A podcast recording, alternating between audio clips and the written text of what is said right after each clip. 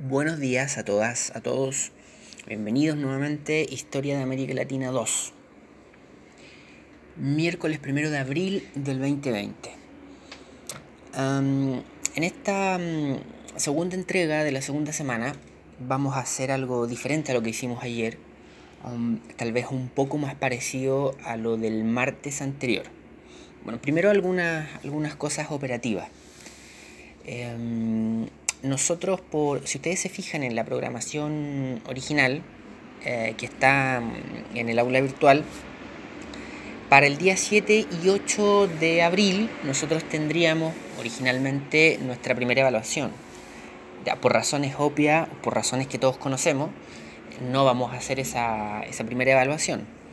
Entonces la semana subsiguiente perdón, la semana siguiente lo que vamos a hacer es que, al igual que la semana anterior y al igual que esta semana, yo voy a subir al aula virtual algún material em, para que ustedes puedan descargarlo en, el momento en que estimen eh, conveniente y en el momento en que puedan también. ¿no? El, material va a estar disponible para que ustedes se vayan familiarizando con, con, con los contenidos, con los objetivos de aprendizaje que tiene la asignatura y que vamos a tener durante el semestre cuando recuperemos cierta mm, eh, cierta regularidad, cierta normalidad. pero bueno, eso, eso es lo primero, ¿no? que el, el, 7 y 8 de octubre, perdón, de octubre, de abril no vamos a tener la evaluación que originalmente se pensaba tener.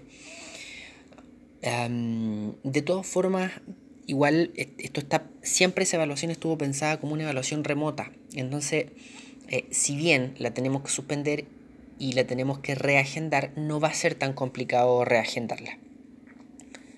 Eh, eso es lo primero. Y, recordarles que entonces para la próxima semana las lecturas asignadas eh, van a ser las lecturas que estaban asignadas inicialmente para hoy día primero de abril. De todas formas, después voy a, voy a subir una, em, una noticia donde ahí pueda recordarlo. Pese a que ayer ya, ya lo había, ya había subido una noticia y le había mandado un correo. Eso es lo primero. Em, lo segundo que yo ayer em, en, los audios que les enviaba eh, fui tal vez eh, demasiado entusiasta con lo que se podía hacer el, día de hoy, entonces pensé que eh, se podía habilitar un foro como para que pudiésemos tener cierta interacción en términos de, de lo que ustedes, em, de cómo ustedes evalúan esta forma de entregar los materiales eh, y en segundo lugar también planteé que podíamos eh, hacer algunos análisis más específicos, no específicos, pero más particulares eh, respecto a determinadas problemáticas de la primera unidad. Ayer hacíamos una caracterización general del periodo oligárquico que hoy día se podía particularizar o se podía hacer un enfoque más particular sobre determinadas problemáticas bueno, la verdad es que eh, un poco exceso de, entusiasmo en términos de la coyuntura, ¿no? en términos de lo que estamos viviendo, tanto en términos nacionales como en términos de la propia universidad. Eh, yo entiendo perfectamente que em, la carrera además se adhirió a una movilización, por lo tanto em, tenemos que seguir en esta dinámica de eh, subir el material para que esté a disposición de ustedes. No, mucho más que eso. Yo no les voy a pedir ese, el nivel de interacción eh, de un periodo normal, eh, ni tampoco, como ustedes saben, no hay para, en, lo absoluto no hay asistencia en esto, ni, ni menos evaluaciones, que es lo que acabamos de hecho de, hacer, anticiparnos a, a, ese, a ese problema y suspender y aplazar una, una evaluación para cuando ya tengamos más, más normalidad. Así que bueno, eh, aquella, aquel, aquella mirada más, más particular sobre algunas problemáticas o aquel análisis más profundo sobre determinadas problemáticas vamos a tener que dejarlo un poco más adelante. Y vámonos al día de hoy. Lo que vamos a hacer ahora es eh, básicamente eh, una, un acompañamiento en el material bibliográfico. Eh, voy a intentar em, eso, acompañarlos en, la lectura de los textos de la semana. Habíamos dicho que em, la lectura de la semana era del pozo. Si me dan un segundo.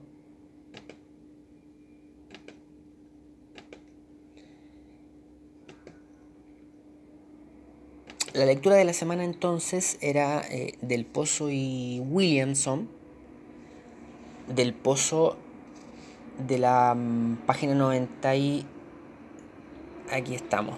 Entonces las lecturas del, día de hoy em, debían ser del Pozo, Historia de América Latina y del Caribe desde la independencia hasta hoy, desde la página 95 a la 100 y desde la 105 a la 142 y Williamson eh, Historia de América Latina, desde la página 247 a la 282.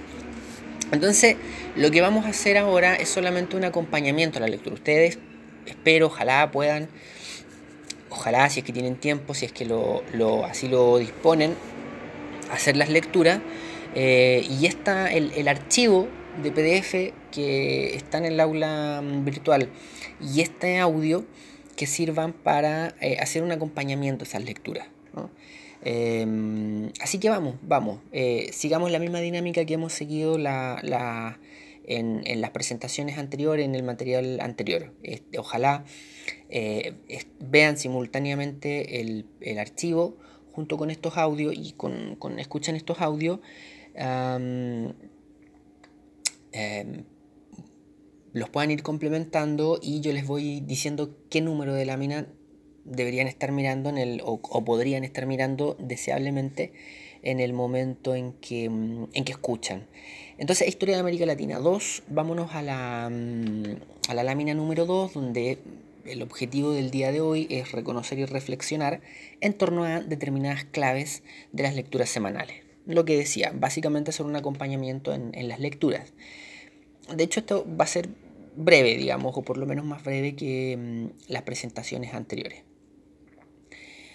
Em, bueno, el, si ustedes se, fijan, eh, vámonos a la, por favor, a la lámina número 3. Una, clave bien relevante de las lecturas que, mm, de la semana em, es la relación de América Latina y Estados Unidos ahí hay una clave relevante. Eh, si bien eh, no es tan extenso, digamos, no son tantas páginas, no tanto número de páginas, a eso me refiero, el, trato de esta problemática es una problemática relevante.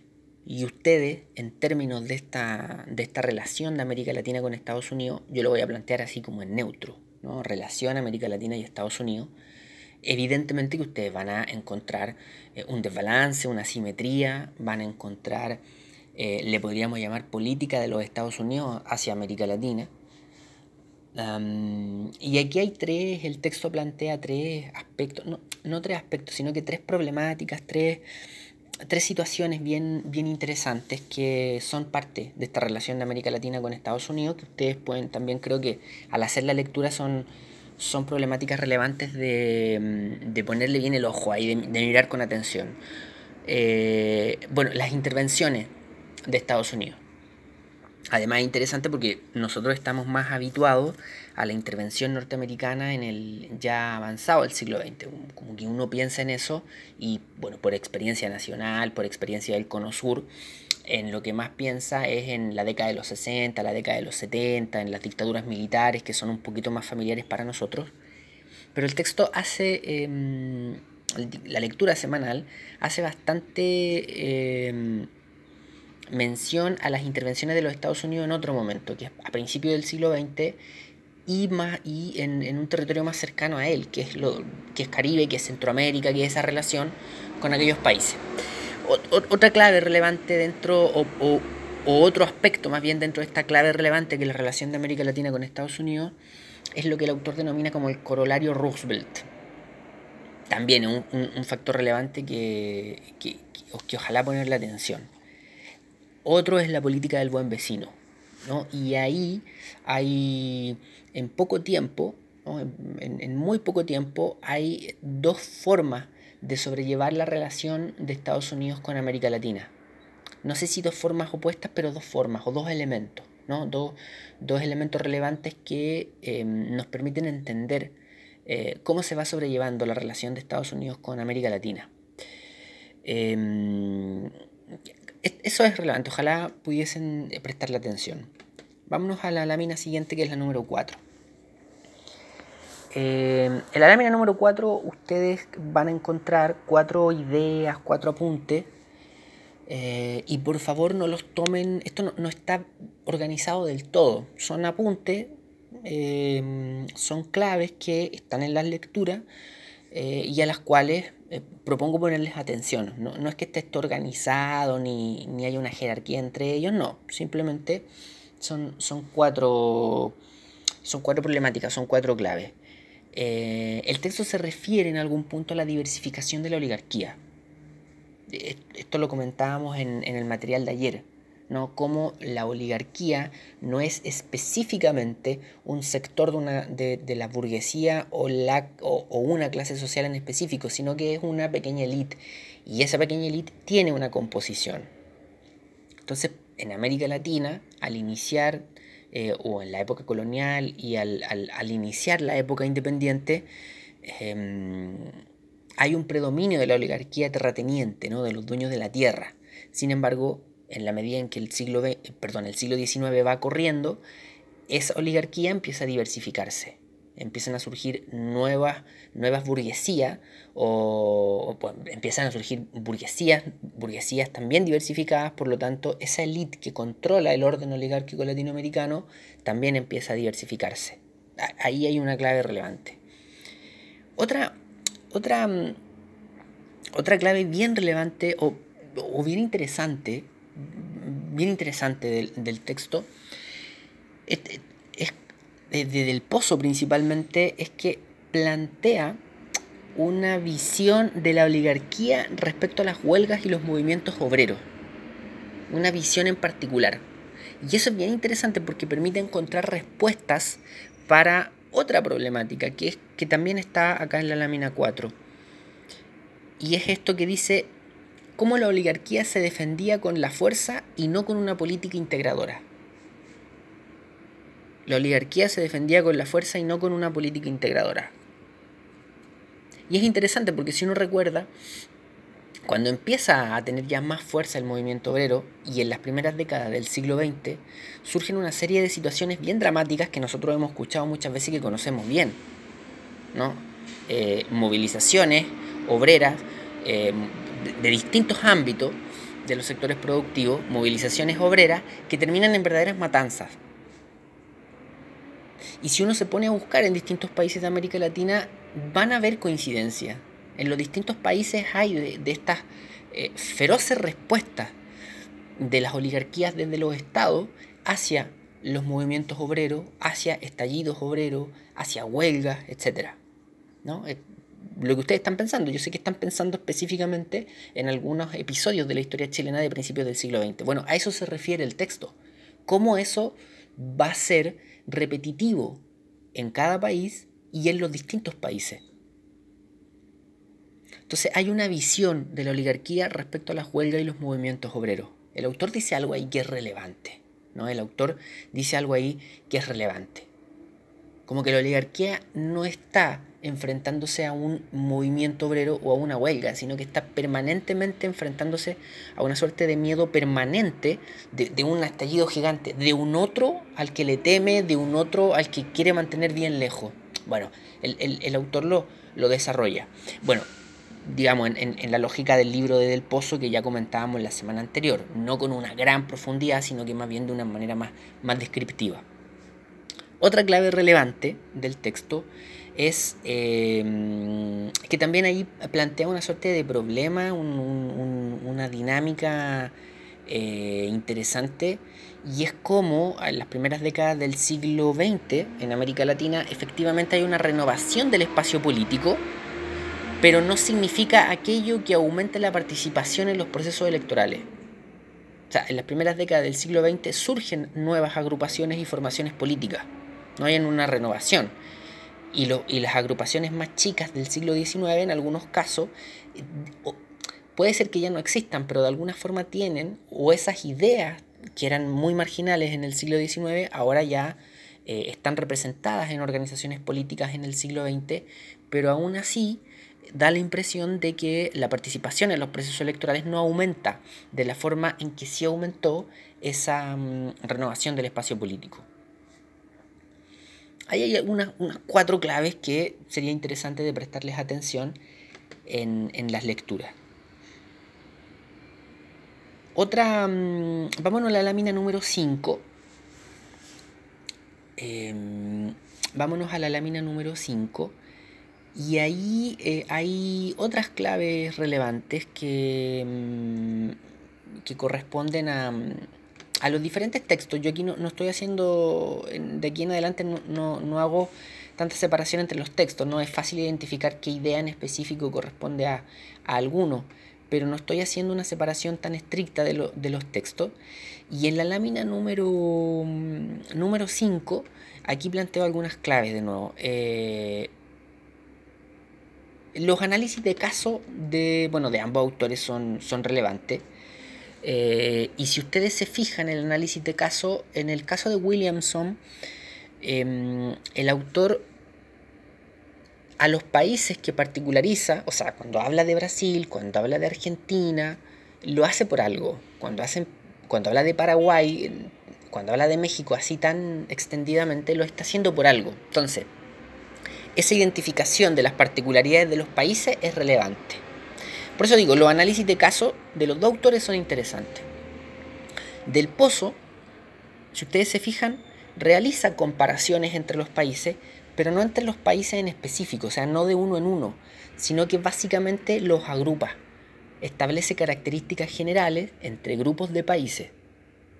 Por ejemplo, uno muy, muy no sé si elemental, pero uno más, más general, es que él establece que hay grupos de países que van a ir evolucionando en su orden oligárquico y hay otros grupos de países que no cambian tanto, que todavía están viviendo en una suerte de orden oligárquico del siglo XIX. Todavía países un poquito más, eh, no evolucionados, pero que, que progresen un poco más y otros países que no, que estarían más, más atrasados o que hay menos cambios.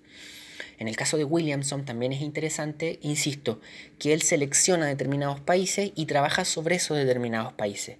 Entonces, identificar, entender por qué esos países parecen ser tan referenciales es una cuestión eh, interesante también, de darle una vuelta, de pensar. Em, en segundo lugar, aquí hay claves que son interesantes, que son provocadoras y que son más o menos imperdibles para nosotros, que son las de Chile, lo que los autores mencionan respecto a Chile sobre todo lo que plantea Williamson. Del peso chileno, por lo tanto, hay una suerte de sesgo medio inevitable, pero en el caso de Williamson es bien interesante, porque él no es chileno.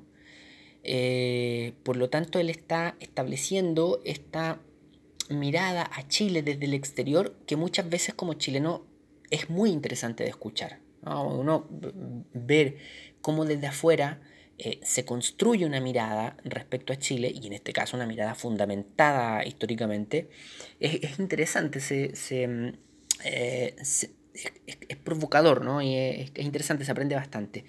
Interesante lo que dice Williamson respecto a la estabilidad y el Estado de Derecho en Chile desde el, siglo, desde el mismo siglo XIX.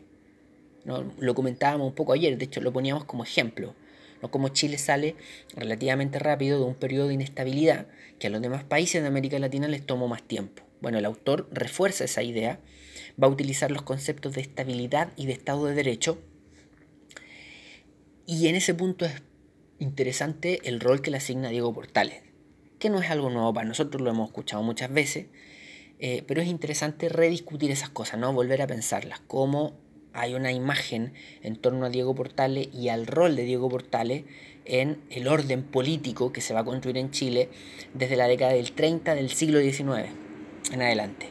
Interesante esto, esto que plantea el autor respecto a los elementos del antiguo orden que están presentes en el orden portaliano, digamos, para decirlo de alguna manera, o en el orden de esa institucionalidad chilena republicana del siglo XIX.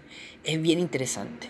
De hecho, es interesante ese, eh, cuando el autor acusa a Portales de ser un, seguidor del orden monárquico. Solo que Portales eh, entiende la política de una forma tan realista que dice que el orden monárquico es inviable, pero trasplanta eh, la mayor cantidad de elementos posibles de un orden monárquico hacia el orden republicano que él construye. ¿no? El, poder lo más concentrado posible, eh, las relaciones políticas lo más centralizadas posible. ¿No? Es, bien interesante, eso hay que, hay que darle una vuelta porque hay un juego bien, bien interesante. Eh, otra, otro elemento relevante que el autor plantea respecto al, a Chile es lo de, sus opiniones respecto a la guerra civil de 1891.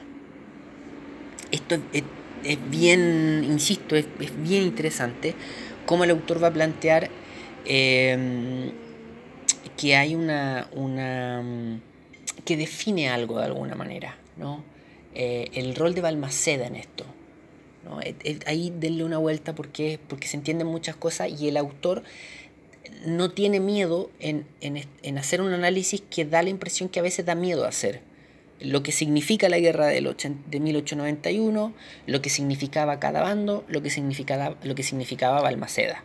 Y no es casualidad que el autor diga, viene la guerra civil del 91, pierde el bando de Balmaceda, y lo que viene después es una eh, viene un parlamentarismo que es básicamente una fronda aristocrática. Una fronda aristocrática. Eh, eso es, interesante. nos recuerda de alguna forma una frase que eh, me parece que la decía Sherlock Holmes.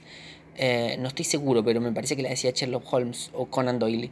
Cuando hay un asesinato, lo primero que hay que preguntarse es a quién le convenía que esa persona muriera.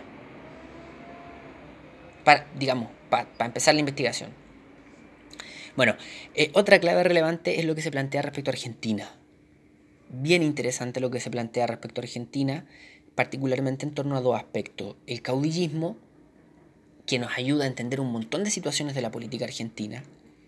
Eh, fíjense en lo que dice el autor respecto a Rosas, al fenómeno Rosas en Argentina. Y la relación de Argentina con con Gran Bretaña.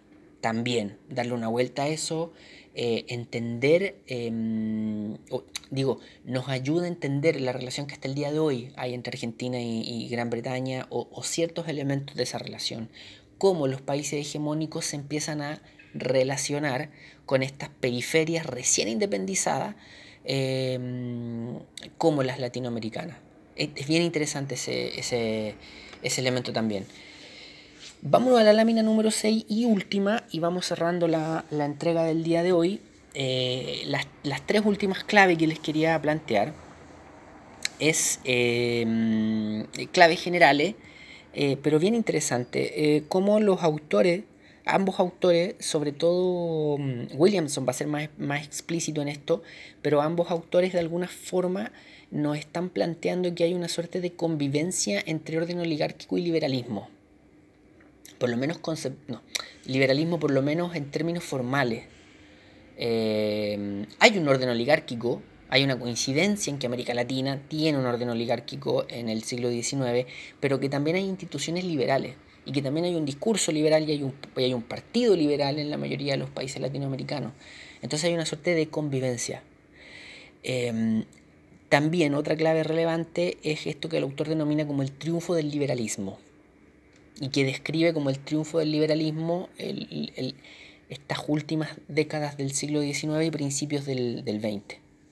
También ahí, primero entender por qué plantea eso y en segundo lugar tener nosotros la, no, no solo la capacidad, sino que el ánimo de tal vez estar en desacuerdo con el autor. Podría ser, ¿no? Ahí hay varias apreciaciones que el autor hace que son provocadoras, que son interesantes, y nosotros tenemos el derecho a dialogar con él, a discutir con él.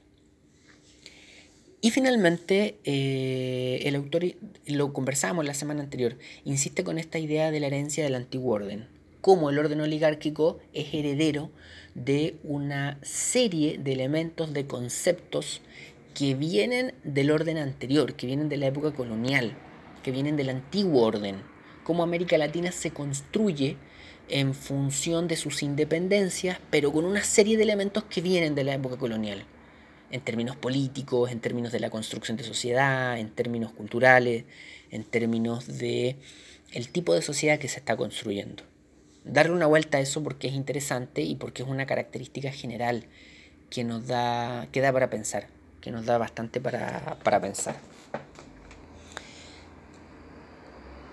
Así que eh, yo lo, dejo hasta ahí, creo que hasta ahí tenemos varias, varias claves que, son relevantes y que ojalá que eh, si tienen tiempo de hacer su lectura, em, piensen en estas claves. ¿no? Quise hacer con esta, con esta presentación un acompañamiento a las lecturas. Em, así que la próxima semana nuevamente voy a subir material ya saben eh, las lecturas que corresponden a la semana siguiente, a la semana del 7 y el 8 de abril. Y vamos entonces nuevamente junto con las lecturas voy a eh, subir un material en formato PDF y otro en formato de audio para poder ir complementando las lecturas, poder acompañando las lecturas y que este periodo en que no vamos a tener eh, clase igual sea enriquecedor, igual se puedan familiarizar con los contenidos, con los objetivos de aprendizaje y podamos, em, digamos, igual avanzar eh, em, a una buena velocidad. Equipo, entonces, nos escuchamos, nos leemos por estos días, cuídense mucho, hasta la semana siguiente.